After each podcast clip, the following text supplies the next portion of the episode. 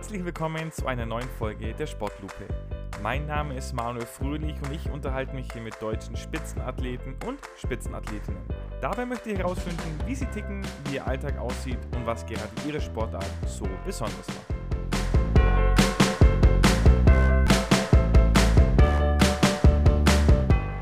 Heute ist bei mir Michael Dennis zu Gast, um über eine wahnsinnig faszinierende Sportart zu sprechen. Michael, ich freue mich sehr, dass du dir die Zeit hier nimmst, um bei der Sportlupe zu sein. Ja, Hallöchen. Und wir haben es ja im Vorgespräch gerade schon ein bisschen äh, besprochen. Losgehen tut es immer, indem du deine Sportart auf drei Worte runterbrichst, also die so einfach wie möglich darstellst. Wie sieht es denn da aus? Was ist denn deine Sportart in drei Worten? Ich würde meine Sportart in drei Worten beschreiben mit rasant, dynamisch, paralympisch rasant, dynamisch und paralympisch. Oh, das, das klingt sehr spannend auf jeden Fall. Jetzt verrat uns doch mal den Namen und erklär es für jemanden, der das vielleicht noch nie gesehen oder selber gemacht hat, also einfach noch gar nichts damit äh, in Verbindung bringen kann. Ja, also ich spiele die äh, paralympische Teamsportart Goalball. Ähm, das ist, ja, wir beschreiben es immer so ein bisschen als eine Art Handball für blinde und sehbehinderte Menschen auf internationaler Ebene. In Deutschland wird es auch mit ähm, inklusivem Charakter gespielt. Und wir spielen mit einem 1,25 Kilogramm schweren Ball mit Glöckchen drin. Das Feld ist 9 mal 18 Meter groß. Ähm, die Tore sind die gesamte Grundseite, also 9 Meter breit, 1,30 hoch. Und wir spielen 3 gegen 3. Haben ähm, nie Gegnerkontakt, weil wir uns immer quasi in unserem eigenen Felddrittel auch zum Wurf aufhalten müssen. Der Ball muss über den Boden gerollt werden, damit man überhaupt eine Chance hat, das Bällchen zu hören und zu verteidigen, weil wir alle trotz Sehbehinderung oder unterschiedlich starken Sehbehinderungen eine Augenbinde aufhaben, dass wir wirklich gar nichts sehen. Also alle sechs Spieler auf dem Feld haben gar keinen Sehrest in dem Moment. Und wir müssen uns halt komplett aufs Hören und auf unseren Tastsinn verteidigen. Orientierung läuft über tastbare Linien auf dem Boden. Und äh, jetzt kommt es auch, warum es rasant und dynamisch ist. Ähm, wir haben nur 10 Sekunden Angriffsrecht. Das ist vergleichbar wie im Basketball die 24 Sekunden Shotclock. Und der Ball erreicht bei den Herren in der Spitze 80 km/h. Jetzt ist die Kugel eigentlich mit über einem Kilogramm gar nicht so leicht. Ähm, habt ihr da eine besondere Wurftechnik oder eine Schleudertechnik oder wie befördert ihr die Kugel dann in Richtung gegnerisches Tor und am besten natürlich innen rein ins Tor? Es gibt ein paar verschiedene Techniken. Also im Grundsatz gibt es ähm, Drehwerfer, also die wie bei einem Diskuswurf sich vorher um 360 Grad drehen. Da ist halt der Unterschied im Vergleich zum Diskus, dass die Wurfbewegung nicht nach oben ausgelöst wird, sondern halt nach unten Richtung Boden gerichtet ist am Ende.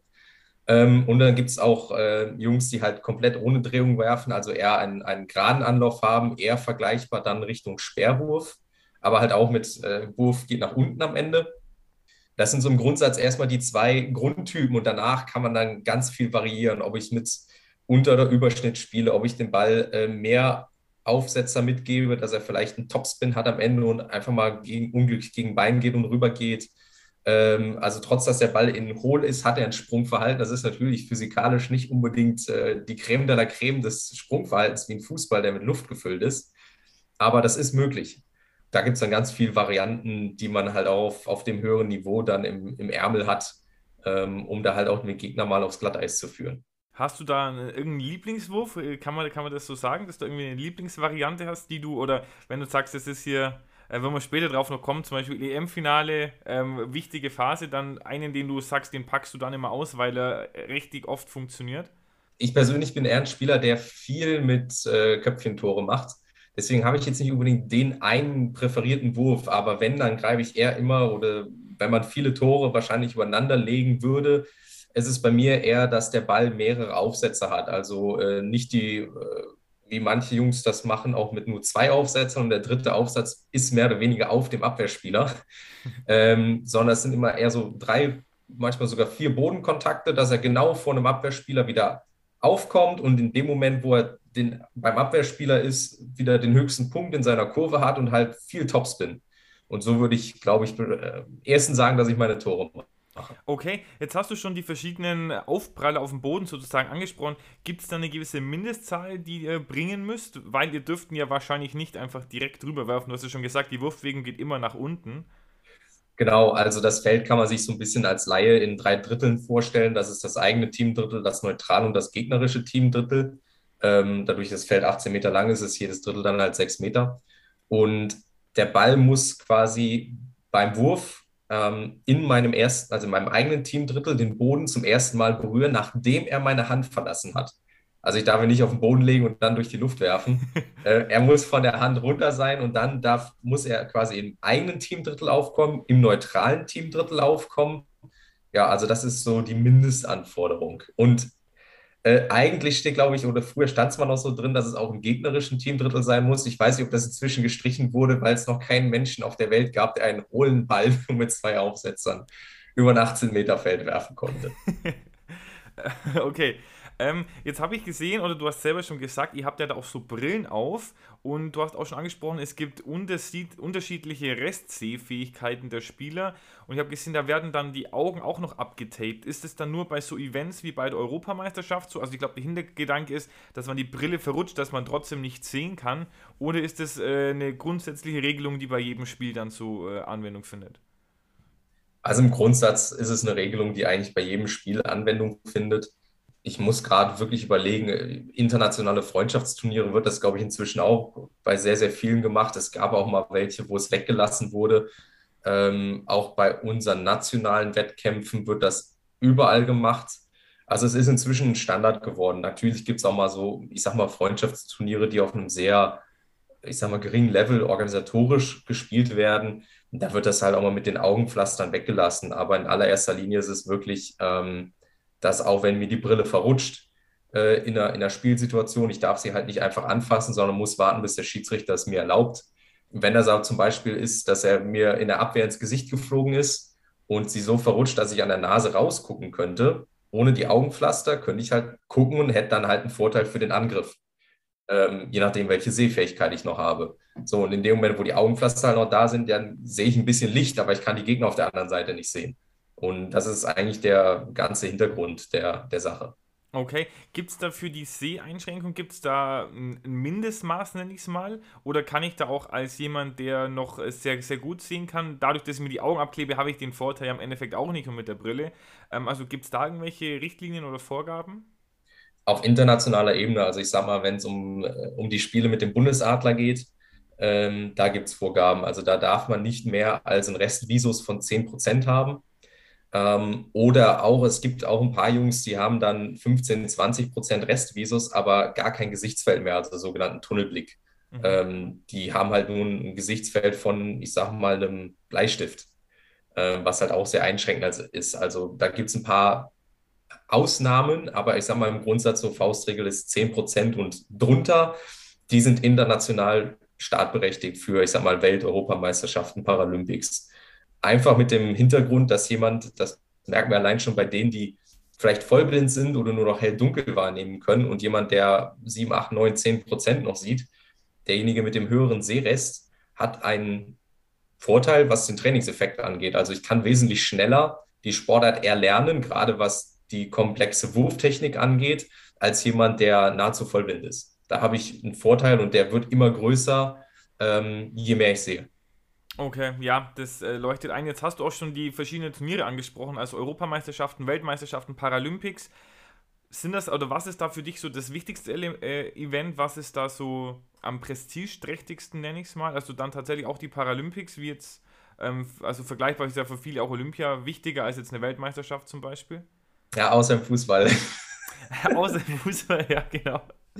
Ähm, der Seitenhieb musste ein bisschen sein, aber nein, ähm, im Grundsatz ist es für uns auch die Paralympics. Das ist schon das prestigewertvollste Turnier. Ähm, zum einen, weil man da Dinge erlebt und in einen Rahmen kommt, dass man auch auf andere Sportler und Sportlerinnen, Sportarten trifft, dass man oder was man so normalerweise nicht hat. Und zum anderen einfach, weil die mediale Aufmerksamkeit rund, über, rund um den gesamten paralympischen Sport in dem Moment so hoch ist, äh, wie man es über die anderen, ich sag mal, knapp drei Jahre und zehn Monate, die zwischen den Spielen immer liegen, nie hat. Also es geht immer so ein bisschen, ich sag mal, im Juli geht's los ähm, mit mehr medialer Aufmerksamkeit und endet dann so knapp nach den Paralympics. Dann flaut es wieder ein bisschen ab. Und deswegen ist es für uns als, als Sportart ähm, so das Größte einfach auch, was die Kulisse angeht, wovor wir spielen. Also klar, Tokio war jetzt eher mau, aber wir haben in Rio vor 12.000 Leuten gespielt bei einem Spiel Kanada gegen Deutschland und deswegen hat das ganz, ganz anderen Stellenwert als vielleicht eine WM, EM. Okay, und abgesehen von diesen Großevents, gibt es da auch wie so eine, so eine Weltcup-Serie, wie es zum Beispiel beim, beim Skifahren oder so gibt, dass es da verschiedene Turniere über das ganze Jahr verteilt gibt oder verschiedene Events? Ähm, ich sag mal Jein. Ähm, wir haben in Deutschland 2013 angefangen mit einer Bundesliga, die dann auch über diverse Wochenenden geht. Inzwischen sind wir bei einer äh, zweiten Liga mit unterschiedlichen Staffeln angekommen, also haben da eine ganz positive Entwicklung auch. Inzwischen dadurch ist unser Spieljahr schon manchmal recht lang. Dazu haben wir noch äh, einen Pokalwettbewerb, also ähm, das ist rein die nationale Ebene. Und ähm, dann gab es ein paar engagierte Jungs und Vereine aus, aus Europa, die sich zusammengeschlossen haben und zunächst die, es nennt sich Super European Goba League, gegründet haben. Die hat dann zum Beispiel auch erstmal zwei Regionen, wo es dann jeweils äh, Regionalspieltage erstmal gibt, innerhalb der Region zwei Stück und einen Finalspieltag. Also sagen wir mal, es ist so ein bisschen soll sich das auch hin zu einer Champions League entwickeln, dass ich mich wirklich auch über meine nationale Liga erstmal qualifizieren muss, um überhaupt teilnehmen zu dürfen. Ähm, das sind aber in An- und Abführungszeichen auf europäischer Ebene nur drei Wochenenden, also zweimal deine Quali-Runde und dann der Finalspieltag. Und äh, dann gibt es jetzt noch die Idee eines sogenannten Club-Weltcups. Das ist aber auch nur ein Wochenende im Jahr. Aber es gibt nicht sowas wie eine European Series oder eine World Series, wie es vielleicht äh, im Darts oder im, in den ganzen Wintersportarten mit Weltcup und so weiter ist. Wie viele Wochenenden würdest du dann sagen, äh, bist du auf dem, auf dem Goalballplatz in der Halle? Also kann man, kann man das so einen Anhaltspunkt sagen? Ist es die Hälfte vom Jahr, das du am Wochenende da in der Halle verbringst? Ich bin ja nicht nur Spieler, sondern auch Organisator. Also ähm, sind wir, glaube ich, inklusive Nationalmannschaftslehrgängen äh, auf, auf eine Mitte 30er Zahl an Wochenenden gekommen. Okay, also, also eine, eine ganz, ganze Latte da, die im Jahr dann ähm, für das Goalball verwendet wird. Wenn du wirklich alles spielen willst, was es so gibt, inklusive äh, Super European Goalball League, Club WM, äh, und so weiter, kommst du wirklich auf eine, eine hohe Zahl an, an Wettkämpfen alleine schon, wenn du dann halt die Nationalmannschaft hast und die Wochenenden, die dafür noch draufgehen, also Wettkämpfe, Lehrgänge, äh, so eine WM oder EM dauert ja auch nicht nur drei Tage.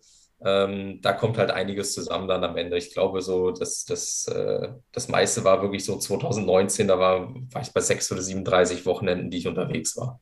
Hm. Da bleibt dann gar nicht mehr viel Zeit für, für andere Sachen außer, außer dem Sport. Ähm, was, was würdest du denn sagen, welche Talente, welche Fähigkeiten braucht man, um den Sport äh, gut auszuführen, im Idealfall so gut wie du oder wie die, wie die Weltspitze dann?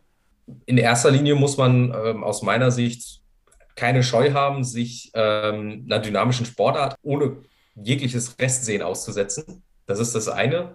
Ähm, also erstmal braucht man so ein bisschen eine Überwindung, dass man sich halt so einen Ball da auch äh, im, im Herrenbereich mal entgegenschmeißen möchte. Tut, tut der weh, wenn der dich trifft? Mich nein. Also mir tut das überhaupt nicht weh. Mir hat es auch nie als, als Anfänger wehgetan. Ähm, das ist aber subjektiv. also bist du hart im Nehmen wahrscheinlich, nehme ich mal. Ich bin, ich bin hart im Nehmen, aber es, es gibt bestimmt den einen oder anderen, der mal gesagt hat, dass ich, ich komme nur noch mit blauen Flecken nach Hause. Okay. Das will ich absolut nicht abstreiten, aber wie gesagt, das ist für mich rein subjektiv. Äh, es gibt so ein, zwei Körperregionen, da tut das schon ganz schön weh, wenn er dich da trifft, aber ähm, im Großen und Ganzen bin ich da immer recht unempfindlich gewesen.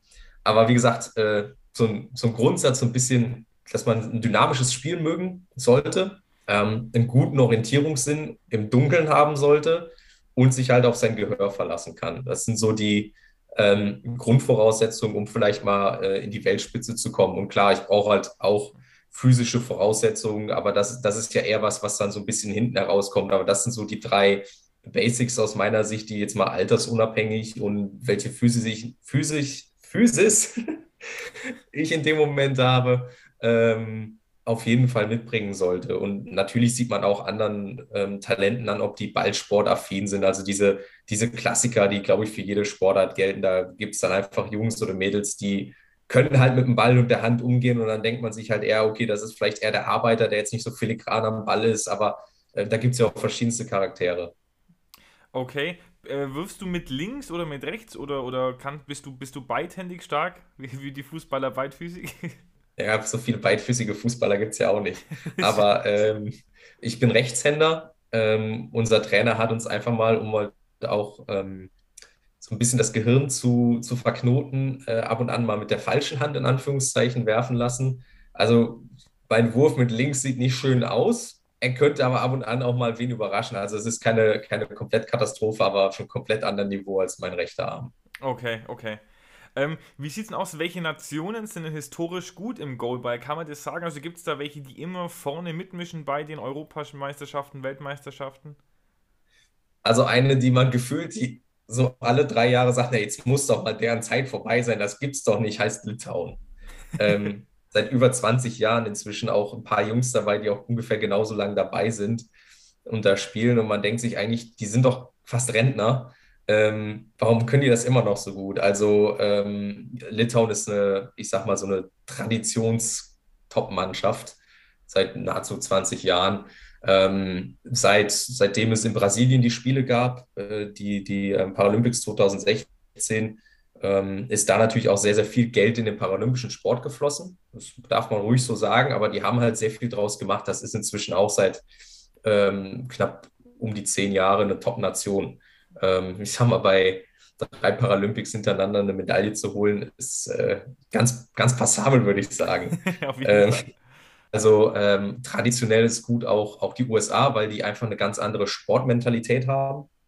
Auch wenn sie vielleicht nicht immer die beste Mannschaft haben, haben sie aber eine mentale Einstellung zu diesen Turnieren, wo man immer mit denen rechnen muss. Und traditionell, also es gab auch dann, und dann gibt es halt Mannschaften, die so wellenweise immer dabei sind. Aus Asien darf man China nie vernachlässigen. Und dann gibt es halt noch andere Nationen, die so wellenweise immer mit, äh, mit dabei sind. Also jetzt gerade zum Beispiel seit einigen Jahren äh, in, in Europa waren es Deutschland und die Ukraine, die dann auf einmal in der Weltspitze mit aufgetaucht sind eigentlich gibt es immer die Möglichkeit, dass man auch als Underdog im Goalball mal den großen Bein stellen kann. Die Erfahrung haben wir, haben wir selbst gemacht. Äh, es gab über fünf, sechs Jahre die Tschechen, wo wir gesagt haben, die müssen doch eigentlich alles in Grund und Boden spielen und alles gewinnen. Und sie haben nichts gewonnen in der Zeit. Und äh, weil sie immer an den Nerven gescheitert sind, zum Beispiel. Also die, die erweiterte Weltspitze umfasst schon so acht, neun Mannschaften. Bei den Herren zumindest. Ich könnte jetzt auch noch auf die Damen eingehen, wenn du möchtest. Ja, gerne. Gib, gib, uns da auch gerne einen kurzen Überblick. Also, da wird es ja wahrscheinlich. Hat Litauen dann auch eine, eine, krasse Damenmannschaft oder ist da dann mal Schluss mit lustig für die? Nee, da ist, da ist Schluss mit lustig. Also, äh, die Litauer haben gar keine Damenmannschaft. In den Damen, bei den Damen ist ähm, die erfolgreichste Mannschaft, sag mal, mit, anhand von Medaillen sind die US-Frauen, ähm, die da auch regelmäßig abräumen. Ähm, Gerade die Türkinnen sind seit einigen Jahren sehr, sehr stark, haben jetzt auch Rio und Tokio gewonnen äh, die Goldmedaille. Ähm, Brasilien darf man da auch nie vernachlässigen. China ist auch so ein, so, ein, so ein Wunder, sehr, sehr starke Mannschaft, aber nie eine Goldmedaille gewonnen. Ich glaube, dreimal in Folge Silber bei den Paralympics. Und äh, Russland bei den, äh, bei den Damen ist auch sehr gut. Ich würde das jetzt erstmal so als Japan äh, hat einen sehr unangenehmen Spielstil bei den Frauen. Und ich glaube, dass das schon momentan so die sind, die man da auf jeden Fall auf dem Zettel haben sollte. Wo liegt Deutschland da bei den Damen? Ähm, unsere Mädels hatten nach, dem, nach einer sehr erfolgreichen EM 2019 einen sehr großen Umbruch. Davon sind nur noch zwei Spielerinnen übrig geblieben, haben einen neuen Trainerstab bekommen. Und äh, unsere Mädels haben jetzt bei der, bei der letzten EM den Klassenerhalt geschafft, weil Europa im Goalball ist in mehrere Ligen aufgeteilt, auch für die Nationalteams. Das ist halt momentan auch in, im Weltspitzenvergleich, ich sag mal, wenn man es vielleicht mal so mittlere Verfolgergruppe, würde ich es vielleicht mal verbalisieren oder wenn man es mal an, an Plätzen innerhalb von einem World Ranking festmachen würde, eher so 15. bis 20. in dem Dreh.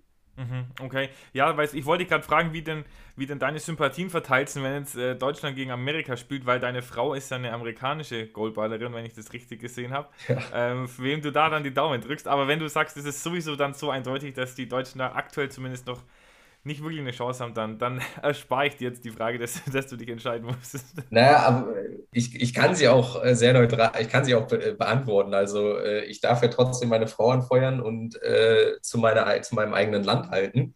Ähm, nur momentan wäre das Spiel halt ein, ein Kräftemessen, äh, was eins dieser David gegen Goliath-Spiele wäre. Wie gesagt, der Goliath hat, äh, der David hat im Goalball immer eine Außenseiterchance, die darf man nie vernachlässigen. Aber ähm, momentan wäre es halt wirklich eine rein vom Papier her ähm, sehr deutliche Angelegenheit zugunsten der amerikanischen Frauen. Okay, das war doch sehr, sehr diplomatisch. sehr, sehr gut gelöst.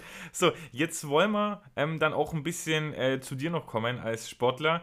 Und ich habe da einen kleinen Video, äh, nicht Video, einen kleinen Tonausschnitt vorbereitet. Da wirst du nämlich auch mit einem bekannten deutschen Fußballer verglichen. Ich weiß nicht, ob du es kennst. Ich spiele es jetzt einfach mal ab.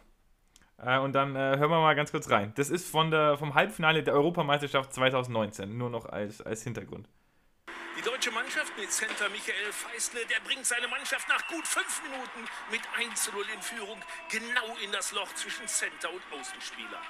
Und der Toni Groß des Goalballs setzt den Doppelschlag, liefert gleich das 2 zu 0 hinterher mit einem gefährlichen Aufsetzer. Und das alles mit einer Oberschenkelzerrung. Unglaublich, was Feistle leistet. Treffer Nummer 18 für ihn bei dieser EM. Genau, nur zum Hintergrund, wenn sich jetzt jemand fragt, warum da jetzt Michael Feistle äh, kam und wir hier aber mit einem Michael Dennis sprechen, das ist dein Geburtsname. So ähm, du hast geheiratet, hast den Namen von deiner Frau genommen. Also, das bist schon du, der Toni Groß des Goalballs. Also ich glaube, das ist doch eine Referenz, mit der kann man ganz gut leben, oder was meinst du? Ja, man, man, äh, man nimmt sie gerne mit. Ich weiß, dass das so, so ein bisschen mal herkam, ähm, dass mich mal jemand oder ein Reporter gefragt hat, wenn ich mich mit einem mit einer Fußballposition vergleichen müsste, habe ich gesagt, ich wäre wahrscheinlich eher der strategische Sechser oder Achter. Vielleicht haben sie das aufgegriffen und dann den Toni Groß des Goalballs draus gemacht. Das, das weiß ich nicht, aber es ehrt natürlich jemand. Ja, also da, äh, die Position, die spielt bestimmt mit rein, aber ich glaube, das Niveau äh, spielt schon auch mit rein. Also ich glaube, sonst hätten sie wahrscheinlich auch irgendeinen mittelklassigen Drittliga-Sechser nehmen können, wenn du da jetzt nicht ähm, dir auch schon ein paar Lorbeeren verdient hättest. Also jetzt, jetzt können wir es ja gleich sagen, du hast äh, den Europameistertitel 2019 mit Deutschland geholt. Damals sensationell in Rostock war das. Du bist schon Torschützenkönig der Bundesliga geworden, bist auch Vize-Weltmeister. Ähm, was ist für dich denn der persönlich der größte Erfolg? Das ist eine gute Frage. Also ich, ich glaube, dass für mich persönlich so ein bisschen der w, die WM-Silbermedaille 2018, aber auch der EM-Titel 2019 auf, auf einer Stufe stehen. 2019 war für mich ganz besonders, ähm, ich habe den, den Spielzeitraum gesagt bekommen äh, für die EM. Und äh, da hieß es auf einmal, ja, die ist vom 15. bis 15. bis 13. Oktober. Und da habe ich nur ähm, Mitspieler angerufen, der damals auch so ein bisschen die EM nach Rostock geholt hatte, der Reno, äh, der auch damals im, im Organisationskomitee noch drin war und hat gesagt, ist 13. Abreise oder spielen wir am 13. noch? Da hat er gesagt, nee, nee, da ist Finale. Da habe ich gesagt, geil, an meinem Geburtstag. Und deswegen habe ich auch jedes Training, äh, was ich damals noch in Marburg mit meinem äh, Bundestrainer hatte, jeden Donnerstag immer davon gesprochen, dass ich an meinem Geburtstag Europameister werden möchte und ähm, auch so ein Gefühl hatte, als wir in der Halle standen vor dem Einmarsch, ähm, heute kann nichts schiefgehen. Also es war wirklich, äh, ich stand da und 2000 Leute in der Halle, was wir jetzt beim Golber nicht so unbedingt gewohnt sind. Und als ich aufs Feld gegangen bin, hatte ich eine, eine, eine Tiefenruhe in mir, wo ich wusste, die Ukrainer können uns heute nicht schlagen. Aber die WM 2018 war halt auch, da sind wir nicht unbedingt als Favoriten hingefahren sondern wir hatten eine, eine Sensationssilbermedaille bei der EM das Jahr davor geholt, die darf man auch nie vergessen. Die fällt immer so ein bisschen hinten runter mit den anderen zwei Erfolgen. Äh, die gab es halt aber auch noch und ähm, viele haben natürlich gedacht, na und was machen die Deutschen jetzt? Und dann ähm, verliert man in der Gruppenphase in einem unfassbar hochklassigen Spiel. Das muss, muss man halt einfach auch mal sagen, wie es ist, in einem richtig hochklassigen Spiel. 6-3 gegen, gegen Brasilien, die ist am Ende auch wieder Weltmeister geworden, gegen uns. und auf einmal, dann steht man im Viertelfinale und dann haut man da China 8-0 weg. 8-0. Und gerade die 0, das, das war eine Riesenansage. Und dann, dann steht man da und denkt sich, Alter, ein Sieg vom Tokio-Ticket weg. Ein Sieg noch und wir fahren nach Tokio. Und wir haben zwei Chancen dafür. Und deswegen ist das natürlich auch was, was ganz Besonderes. Und deswegen stehen die beiden so für mich auf einer Stufe. Und es ist gar nichts gegen alle nationalen Erfolge, die sich da über die Jahre angesammelt haben. Und äh, absolut gar nichts gegen den nationalen Goalball. Aber das kommt halt einfach nicht an diese internationalen Erlebnisse ran. Das kann ich mir vorstellen. Und also gerade dieses Setting, so Heim-EM, äh, Geburtstag, EM-Finale und dann noch äh, zu gewinnen, ist natürlich, äh, ich glaube, da kann man, das kann man ja schwer steigern dann. Ja, so ein Drehbuch kann man eigentlich nicht schreiben, würde ich sagen. also ich glaube auch äh, als Regisseur, das wird man ablehnen wegen zu kitschig. Das könnte gut aber, sein, ja. Aber ich, da, da hören wir jetzt nochmal kurz rein, da habe ich nochmal einen kleinen äh, Audioausschnitt dann vom Finale natürlich auch. Ähm, und da gab es auch wieder einen Spieler, der hat da wieder ein paar Buden gemacht, im Finale. 6 zu 2 ging es, glaube ich, aus, aber hören wir uns auch noch kurz an. Der erste EM-Titel für die deutschen Männer war greifbar nah. Und es war der beste Spieler des Turniers, der den Schlusspunkt setzte. Michael Feistele setzte den letzten Treffer dieser EM zum grandiosen 6-2-Erfolg. Die Deutschen holen sich den EM-Titel und lassen sich feiern in der Stadthalle von Rostock. Der beste Spieler des Turniers äh, und du sind da in einem Satz gefallen. Also ich glaube, das spricht für dich. Ich habe da auch, ich habe mir die Videos alle angeschaut. Also war, war wirklich äh, sehr, sehr beeindruckend. 6 zu 2 habt ihr da gegen die Ukraine gewonnen und den Europameisterschaftstitel geholt. Wie, wie liefen da so die, die Stunden oder Minuten nach dem, nach dem Titelgewinn ab? Also ist es, äh, hast du da noch Erinnerungen und ist dann da so viel Adrenalin und Glücksgefühl, dass du, dass du wie so einen kleinen Blackout auch hast? Nö, ach, ähm, ich, ich kann gar nicht alles, was auf dem, auf dem Feld hinterher, wer, wer da alles auf dem Feld war und gratuliert hat und an einem gezogen hat und gesagt hat, komm mal hier hin mit, komm mal dahin mit. Das, das kann ich gar nicht mehr alles rekonstruieren, weil das so viele Leute waren. Aber ähm, ähm, meine Großeltern und meine Schwester waren äh, in Rostock und waren eine der ersten, die dann, äh, nachdem ähm, die Leute aufs Feld durften, da waren und, und gratuliert haben. Ähm, ich habe erst sehr, sehr viel später äh, die Nachricht von meiner damals noch Freundin ähm, jetzigen Frau natürlich gesehen, weil äh, wir waren so lange auf dem Feld und, und konnten es halt auch in manchen Momenten auch gar nicht fassen, dass wir das halt auch so überzeugend dann gewonnen haben, das Finale. Ähm, in der Umkleide stand natürlich das ein oder andere Kaltgetränk zur Verfügung. das durfte natürlich nicht fehlen. Ähm, aber ich, ich habe den ganzen Abend schon noch äh, sehr, sehr gut im Kopf und habe das äh, schon alles sehr genossen. Das, das kann ich mir vorstellen. Gab es einen Geburtstagskuchen dann auch noch oder, oder gab es dann eher die Medaille als den Kuchen? Äh, ich glaube, ich habe sogar noch damals vom, äh, ich bin damals ja auch für Marburg gestartet. Der hessische Präsident, der vom Hessischen Behindertensportverband war da, der hatte einen Kuchen, äh, ich glaube schon mittags oder vormittags bei uns an den Tisch gestellt. Ich weiß es gar nicht mehr. Auf jeden Fall, es gab einen Geburtstagskuchen, gespendet vom Hessischen Behindertensportverband. Ah, sehr schön, sehr schön. Also dann war wirklich ein, ein perfekter Tag so rundum. Aber jetzt wollen wir dich noch ein bisschen als Person kennenlernen. Da gibt es unser Sportlupen Schnellfeuer. Das heißt, ich sag dir einen Begriff und du sagst mir dann, was dir dazu als erstes einfällt. Gibt natürlich nichts richtig und nichts Falsches, sondern je, je, je, ehrlicher und authentischer, umso besser. Alles klar, ich gebe mein Bestes. Super. Michael, dein Traumurlaub. Die Diskussion führe ich ständig zu Hause. Ja, dann kannst du jetzt mal deins sagen. Ich verspreche dir, ich werde dir nicht widersprechen.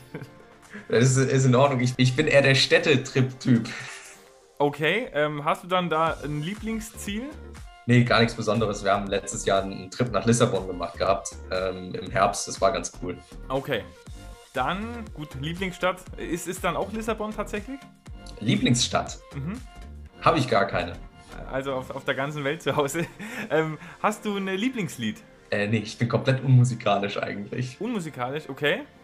Du kannst mich auch nach Interpreten oder Songs fragen, da bin ich ein hoffnungsloser Fall. okay, Interpret wäre nicht mehr gekommen, aber gut, äh, dann äh, komme ich da auch gar nicht in die, in Versuchung. Was ist dein bestes selbstgekochtes Gericht? Steak mit, Pest, äh, mit Pasta. Steak mit Pasta, okay. Dann dein größtes Hobby? Goalball und äh, nebenbei noch so ein bisschen Fußball. Hast du ein Lebensmotto? Ja, ähm, Moment, ich muss es jetzt erstmal kurz richtig äh, mir im Kopf ordnen, weil ich habe da gern einen Versprecher drin. ähm, wer aufhört, besser zu werden, hat aufgehört, gut zu sein. Okay, ah, sehr gut, sehr gut. Gefällt mir. Und dann dein Wunsch fürs restliche Jahr, also haben wir noch ein gutes Stück vom Jahr, für 2022 und Corona, Gesundheit und so weiter, klammern wir jetzt mal aus, weil ich glaube, das ist für viele jetzt mal äh, wichtig, dass es das mal vorbei ist. Aber abseits davon, ähm, was, was ist so dein Wunsch für, fürs laufende Jahr? Gesund bleiben im Großen und Ganzen, einfach weil es im Sport immer wichtig ist. Ähm, auch verletzungsfrei durchkommen, ähm, eine passable WM zu spielen, weil wir auch bei uns gerade einen, einen, Umbruch haben. Vielleicht mal, dass du die, die sportlichen Dinge und halt aber auch ähm, einfach Zeit mit der Familie verbringen zu können und äh, auch vielleicht wieder den einen oder anderen äh, ganz netten Trip unternehmen zu können. Okay, äh, vielleicht noch ein paar Städte, Städte abhaken auf der Liste. Ja, so ist es. Sportlupen Schnellfeuer. Wie bist du denn zum Goalball gekommen? Also hat dich da mal irgendjemand mitgenommen oder bist du über Freunde, Familie, wie bist du an die Sportart geraten sozusagen? Ja, ist eigentlich komplett unspektakulär. Ähm, ich bin in der Nähe von Köln aufgewachsen. Ähm, die Stadt heißt Düren und ähm, war zehn Jahre lang in Aachen an der Sehbehindertenschule. Und die haben dann irgendwann zu mir gesagt, hier, äh, geh nach Marburg, da kannst du an, der, an, einem Gymnasium für Blinde und Sehbehinderte dein Abi machen. Da habe ich erstmal gesagt, komm, lass mich mit Marburg in Ruhe. Ich bleibe zu Hause. Und äh, dann hatte ich aber irgendwie Berufswünsche, wo man festgestellt hat, äh, Abi wäre schon ganz gut. Und ähm, dann bin ich da hingegangen. Ich habe bis, bis dato halt äh, bei mir im Dorf, wo ich dann aufgewachsen war, ähm, in dem Dorfverein auch in, in der Jugend mit Fußball gespielt. Ähm, ganz, mit einer ganz normalen Mannschaft. Äh, Kopfball war nie meine Stärke. Das war, war mir eher so versehen, wenn der Ball den Kopf getroffen hat. Und ähm, dann bin ich da halt hin und das war halt ein Internat und da habe ich im Internat halt nachgefragt in der Wohngruppe, was kann man denn hier so an Sport machen? Und äh, da haben die mir das vorgelesen. Ich kannte halt, äh, klar, Blindenfußball gab es auch. Äh, da konnte man sich am ehesten was drunter vorstellen. Da gab es auch ein paar andere Sportarten. Da habe ich gesagt, komm, ich gucke mir mal dieses Goalball an. Und dann bin ich da einfach hingegangen, montagsabends, und äh, habe dann meinen späteren Bundestrainer, der da auch Vereinstrainer war zu dem Zeitpunkt, getroffen und äh, ich kann mich noch sehr gut an meine erste Trainingseinheit erinnern. Ich war so tot hinterher, weil äh, ich war jetzt nicht unbedingt äh, vollschlank und sportlich ähm, und habe erstmal die Bekanntschaft mit Medizinbällen zum Aufwärmen gemacht. Also das ist ja Felix Magath. die kenne ich auch noch aus meiner Vergangenheit als, als äh, Fußballer. Also wirklich klassischer Felix Magath-Training und ich dachte mir eigentlich, ich komme nie wieder. Ich war am nächsten Tag wieder da und da haben die ihm gesagt, äh, ja, scheint es halbwegs talentiert zu sein, komm mal öfter. Und äh, dann habe ich das halt getan. Okay, aber hat sich ja auf jeden Fall gelohnt, würde ich sagen, wenn man da vorhin die, die fast schon Litanei an Erfolgen ähm, durchgehen kann. Ähm, aber jetzt hast du schon angesprochen, du hattest äh, äh, Berufswünsche, die dann ein Abi erfordert haben. Was war denn dein Berufswunsch und äh, was, was machst du denn beruflich? Also äh, damals war so die, die Richtung, dass ich gerne ins ähm, Finanzwesen, Banken oder sowas gehen wollte. Da brauchte man damals schon ein Abitur für ähm, oder war von zumindest den, den ganzen Banken am liebsten gesehen. Und ähm, inzwischen bin ich seit äh, letztes Jahr ähm, im äh, November beim Berliner Tischtennisverband in der Geschäftsstelle angestellt. Spielst du dann auch Tischtennis nebenzu oder? Nein, das, äh, ich habe wirklich nur ganz bewusst einen Job im Sport gesucht, weil ich einfach auch über das Ehrenamt und alles gemerkt habe, dass ähm, der Sport bei mir halt ins Leben reingehört und halt nicht nur ins Private oder vielleicht selbst Sportliche, sondern auch äh, ins berufliche Leben und dass ich da halt auch ähm, am meisten drin aufgehen würde. Und äh, da Goalball halt kein Profisport ist und wenn es Profisport wäre, es halt auch endlich wäre, ähm, weil irgendwann hört man halt auf, bin ich halt da gelandet. Aber ich habe mich bei, bei diversesten Stellen in, in Berlin, die halt mit Sport zu tun hatten, auch unter anderem beim Landessportbund beworben, aber äh, beim Tischtennisverband hat es halt geklappt. Und ich sag mal, mit meiner Sehbehinderung, Tischtennis wäre jetzt nicht so. ja, okay, okay, okay. Wir machen das manchmal just for fun in der Nationalmannschaft, aber das ist eher, äh, die Nummer sollte man aufnehmen und äh, an irgendeinen Zirkus verkaufen. okay. Wie, wie sieht denn dein Alltag dann aus? Also wann, wann trainierst du Goalball und, und wie kannst du das auch dann mit der, mit der Arbeit da in der Tischtennisgeschäftsstelle vereinbaren? Also hast du dann irgendwie so, so Zeiten, wo du freigestellt bist zum Trainieren oder, oder wie läuft das genau ab? Äh, nee, ich äh, habe eine ganz normale 40-Stunden-Woche. Mhm. Ähm, ich habe aber glücklicherweise Gleitzeit, deswegen äh, kann man da schon ganz gut mitarbeiten. Ähm, ich sitze halt oder unsere Geschäftsstelle sind im Haus mit verschiedenen anderen ähm, Sportverbänden und äh, zum Beispiel ist auch der äh, Bundesstützpunkt Gewichtheben bei uns im Haus. Äh, dementsprechend ist einfach nur fünf Etagen unten drunter ein Kraftraum, ähm, wo ich einfach mal gefragt habe, hier dürfte ich? Und da haben die gesagt, ja, eine Stunde am Mittag ist momentan bei uns immer frei. Da könntest du halt rein. Und gemeinsam ähm, meiner Frau haben wir es momentan, dass wir zwei große Krafteinheiten die Woche, montags und donnerstags am Olympiastützpunkt in Berlin haben. Das ist für mich fast näher von der Arbeit hinzukommen als für Sie von zu Hause.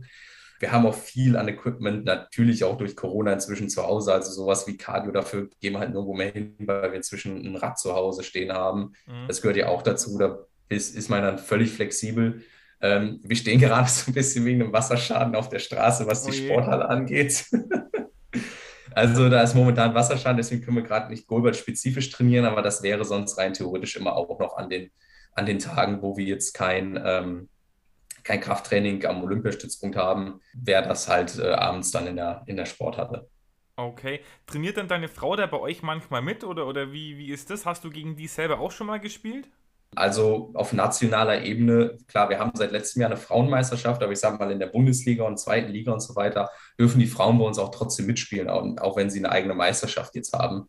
Ähm, dementsprechend sind halt auch die Trainingseinheiten äh, meistens mixed. Klar, im, im Training habe ich schon auch mal gegen meine Frau gespielt. Hier in Berlin im, im Training, wir spielen bei den, bei den Füchsen Berlin. Da äh, sind halt, ist die Gruppe bunt gemischt von Talenten über auch manchmal in der Woche dann äh, Neulinge dabei, bis hin zu, wo wir dann halt auch vielleicht mal ganz spezifische äh, Trainingseinheiten haben, wo es dann um Wurftechnik geht oder ähnliches, wo wir dann halt auch eine kleine Trainingsgruppe sind, wo wir halt aber gar nicht den Augenmerk auf dem Spielen haben. Gut, dann hast du eine Lieblingshalle zum Spielen. Also, weil ich denke mir, das Spielfeld wird ja grundsätzlich gleich sein, aber hast du da trotzdem irgendwie eine besondere Halle, wo ein besonderes Flair drin ist oder wo du vielleicht auch besondere Emotionen damit verbindest, einfach wo du am liebsten hingehst?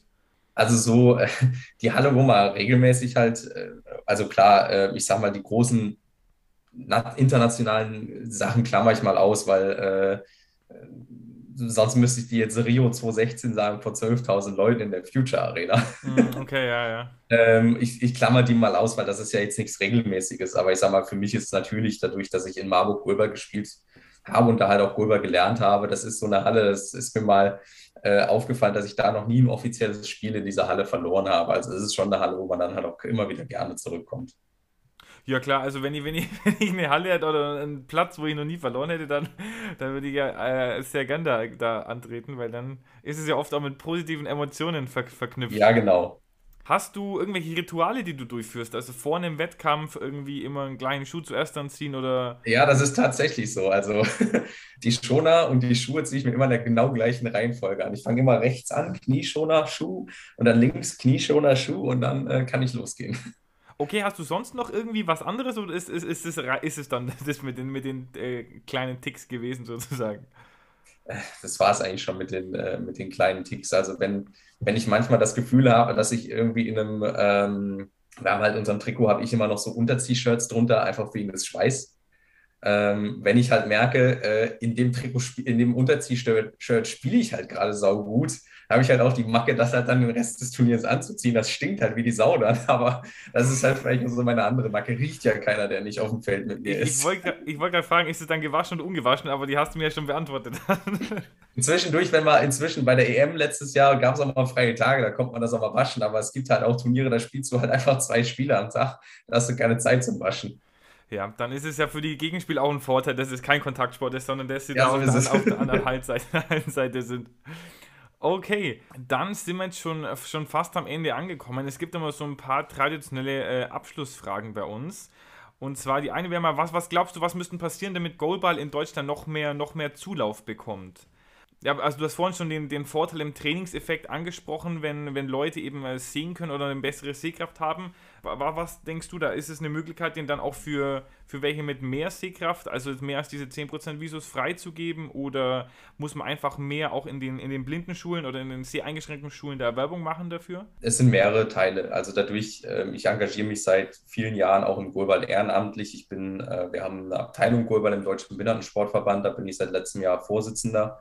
Und wir haben parallel noch einen Förderverein, der nennt sich Aktiv Goal. Da bin ich seit 2018 ähm, stellvertretender Vorsitzender. Ähm, und ähm, die organisieren halt zum Beispiel auch dann die Bundesliga gemeinsam mit dem Deutschen Binnensportverband. Und das sind natürlich dann auch genauso Fragen, die wir uns halt auch stellen. Ähm, wie kriegen wir mehr Spieler? Wie kriegen wir mehr Mannschaften? Und ähm, es ist unterm Strich, dass wir seit vielen Jahren schon die Möglichkeit haben, dass bei uns, wir nennen es halt dann nicht klassifizierbare Spieler, also jeder, der mehr als 10 Prozent sieht, äh, dürfen bei uns schon seit vielen Jahren mitspielen. Also äh, es dürfen zwei, die nicht sehbehindert sind, nach Klassifizierungsrichtlinien ähm, auf dem Feld sein. Also das ist bei uns sogar schon ein Standard in Anführungszeichen. Und natürlich stellen wir uns dann auch die Frage, ähm, es gibt dann auch über Jugend trainiert für Paralympics schon noch diverse Schulen, die spielen. Ähm, warum haben die keine Vereine? Und da ist einfach diese gesamtgesellschaftliche Frage, die auch uns trifft. Naja, wer macht denn heutzutage noch Ehrenamt?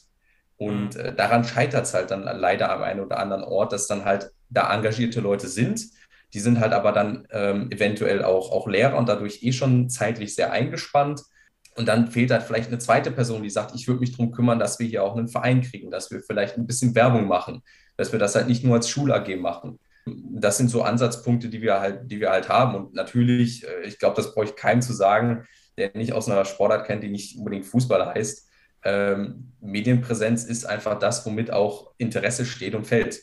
Ähm, ich könnte einfach drauf äh, eine Wette platzieren, wenn ähm, alle großen TV-Sender sagen, äh, Fußball-Bundesliga ist uns ab nächster Woche egal, wir machen in dem gleichen Umfang, wie wir aktuell Fußball machen, äh, machen wir in Zukunft die Handball-Bundesliga und tauschen einfach mal so die, die Aufmerksamkeitsspannen von der Handball-Bundesliga und der Fußball-Bundesliga. Dann können die sagen, in fünf, sechs Jahren würde jede Sau, sorry, wenn es ein bisschen plakativ gesagt ist, würde aber jeder Handball kennen und wahrscheinlich jeder jeden Spieler kennen und dann würden über Handballmeldungen in der Tagesschau kommen und nicht, weil äh, ein, National, ein deutscher Fußballnationalspieler einen Verein gewechselt hat. Es ist einfach so, dass Interesse über Mediendarstellung und Außendarstellung äh, steigt und sinkt. Äh, wenn ich ein hohes Medienauftreten habe oder viele Medienauftritte habe, habe ich natürlich auch einfach mehr Leute, die mich wahrnehmen, die mal häufiger den Begriff Goalball hören, die vielleicht sagen, boah, das sieht cool aus, das würde ich mal ausprobieren.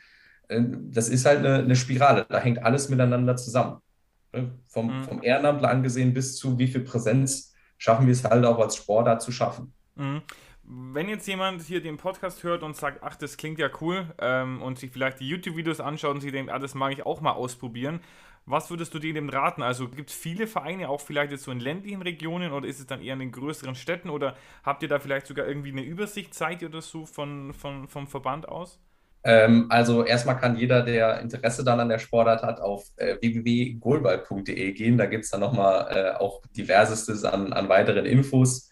Ähm, und äh, wir haben auf der Homepage momentan noch keine Übersichtskarte. Da arbeiten wir zum Beispiel gerade auch dran.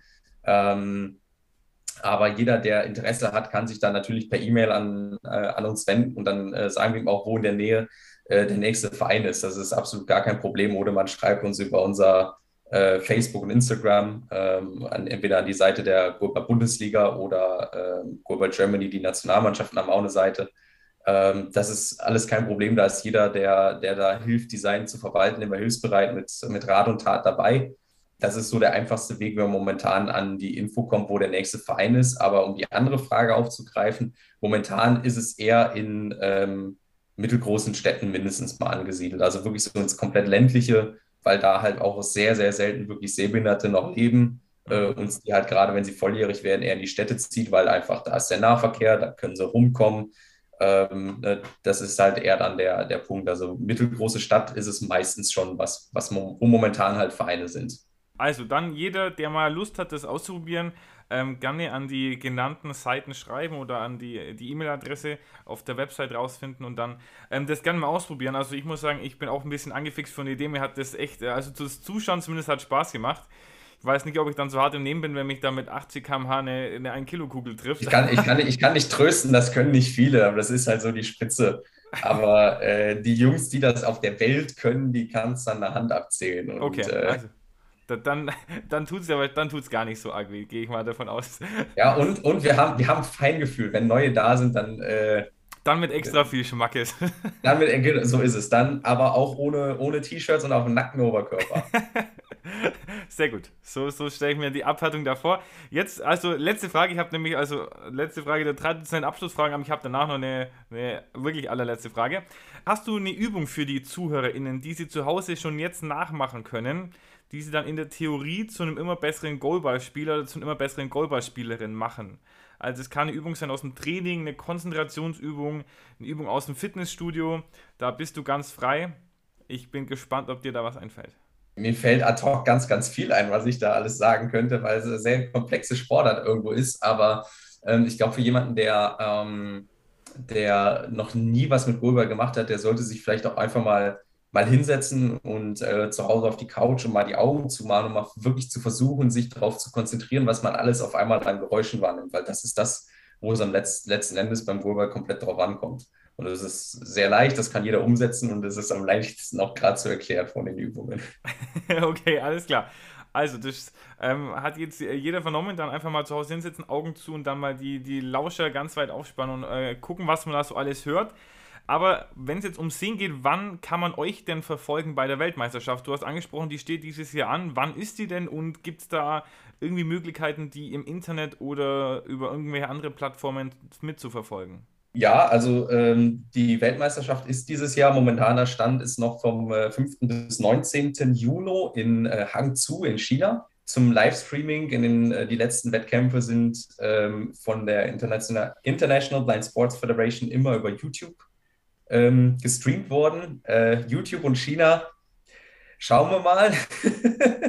Schwierig. Aber im Großen und Ganzen, wer da äh, die Neugier hat, uns verfolgen zu wollen, wird auch auf, auf unseren äh, Social Media Seiten oder halt auf der Goalball Homepage die entsprechenden Infos dann finden, sobald wir die halt auch selber haben. Also ihr seid schon sicher qualifiziert oder steht da noch irgendwie ein Playoff oder so ins Haus?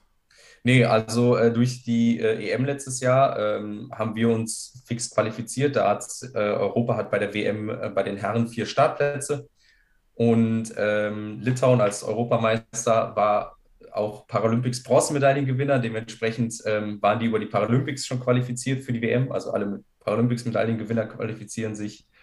Und äh, dadurch, dass wir Vierter geworden sind mit einem, ja, ich sag mal Rumpfkader, da haben leider ein paar Jungs äh, krankheits- und berufsbedingt gefehlt, die in den Stammkreis gehören eigentlich. Also dementsprechend waren wir da auch mit dem Abschneiden wirklich zufrieden, aber mit Platz 4 haben wir halt auch das WM-Ticket dann gelöst und das war bei der EM unter den Personalvoraussetzungen eigentlich der, der wichtigste Punkt, weil ähm, das die Weichen Richtung Paris komplett gestellt hat. Okay, super.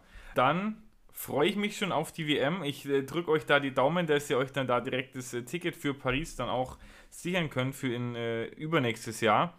Hast, hast du noch irgendwelche letzten Worte, die du jetzt hier auf diesem Wege loswerden möchtest, bevor wir die Folge zumachen? Äh, spontan nicht. Äh, ich kann einfach nur sagen, äh, danke für äh, das coole Interview und äh, ich hoffe natürlich, dass äh, der ein oder andere uns jetzt als, als Sportart und auch als Athleten dann ein bisschen mehr verfolgen wird und vielleicht dadurch irgendwann auch wieder mal ein sehbehindertes Talent aufkommt und irgendwann auch wieder das Deutschland-Trikot tragen kann. Das sind immer so die Dinge, wo ich dann auch sage, dafür nehme ich mir gern die Zeit, ähm, weil man nie weiß, äh, aus welchen Zufällen irgendwo das dann jemand mitbekommt und sagt, ich will es mal ausprobieren. Absolut, gebe ich dir recht. Äh, die, dieselben Wünsche teile ich auch. Vielleicht, wenn sich da jemand findet, äh, gerne, gerne melden dann bei den Goalballern. Ansonsten nochmal danke für deine Zeit. Bleib gesund und mach's gut. Äh, nur das Vielen Beste für, für die Zukunft. Vielen Dank und ciao, ciao.